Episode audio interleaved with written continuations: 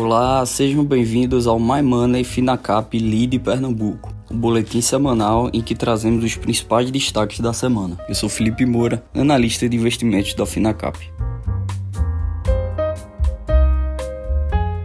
O Ibovespa acumulou a terceira semana consecutiva de alta e volta a negociar acima dos 120 mil pontos. Os juros e o câmbio continuam a ceder em meio à escalada das ações. O mercado de trabalho brasileiro registrou abertura líquida de 328 mil vagas com carteira assinada em fevereiro. Os números do CAGED, divulgados na terça-feira pelo Ministério do Trabalho e Previdência, ficaram acima das projeções de mercado.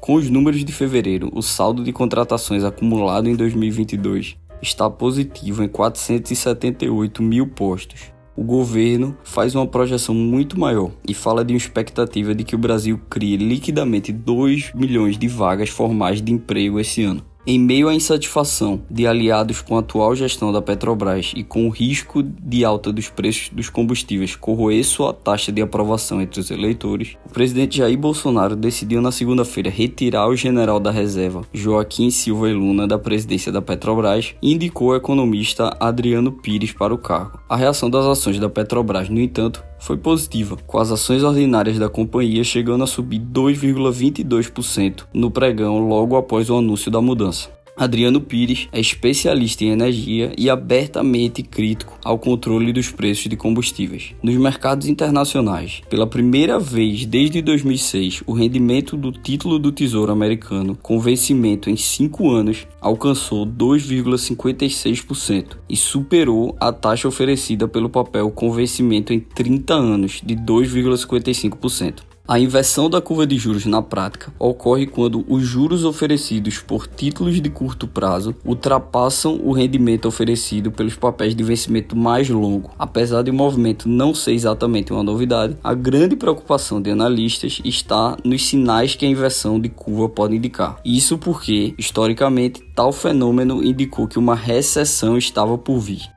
Com mais uma semana negociando em alta, commodities se sustentando em um patamar alto e diminuição da volatilidade dos juros futuros, o índice Ibovespa, medido em dólares, já acumula uma performance de 37% no ano, contra um S&P 500 em queda de 4%. No entanto, o índice ainda negocia em cerca de 26 mil pontos em dólares, ainda bem abaixo da máxima histórica de 2008, quando chegou a 45 mil pontos na moeda estrangeira.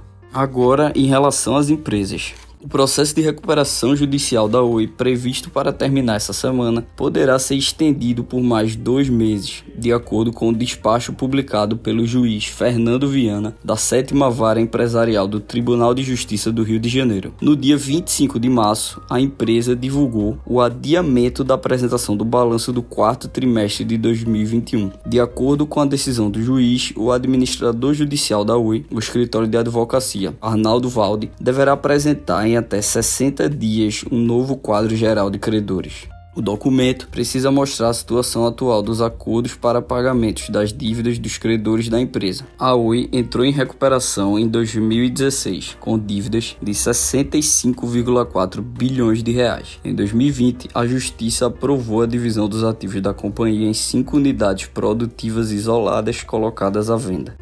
A maior produtora de celulose de eucalipto do mundo, a Suzano, segue firme em seu projeto de transformação rumo à bioeconomia, em quatro frentes têxtil, carbono, bióleo e celulose microfibrilada, a companhia brasileira tem no radar novos mercados que juntos movimentam 115 bilhões de dólares e tendem a crescer com o avanço da agenda de descarbonização em todo o mundo. A fala foi do presidente da Suzano, Walter Schalker, durante o Suzano Day ocorrido essa semana vai ganhando contornos de briga o que começou como uma potencial fusão de iguais. A BR Malls entrou na quinta-feira com uma representação no Conselho Administrativo de Defesa Econômica, o CAD, solicitando que o órgão antitrust avalie a conduta da concorrente e acionista Aliança Sonai e pede medida cautelar que impeça a sócia de exercer seus direitos políticos como investidora. Se o CAD acatar, a aliança não poderá indicar chapa para o conselho da BR Malls, como vem anunciando que fará na Assembleia Ordinária de 29 de abril ou chamar uma Assembleia Extraordinária para votar sua proposta de fusão, rechaçada pelo Conselho, como já cogitou publicamente. Esse foi mais um My Money Finacap Lead Pernambuco. Obrigado e até a próxima semana.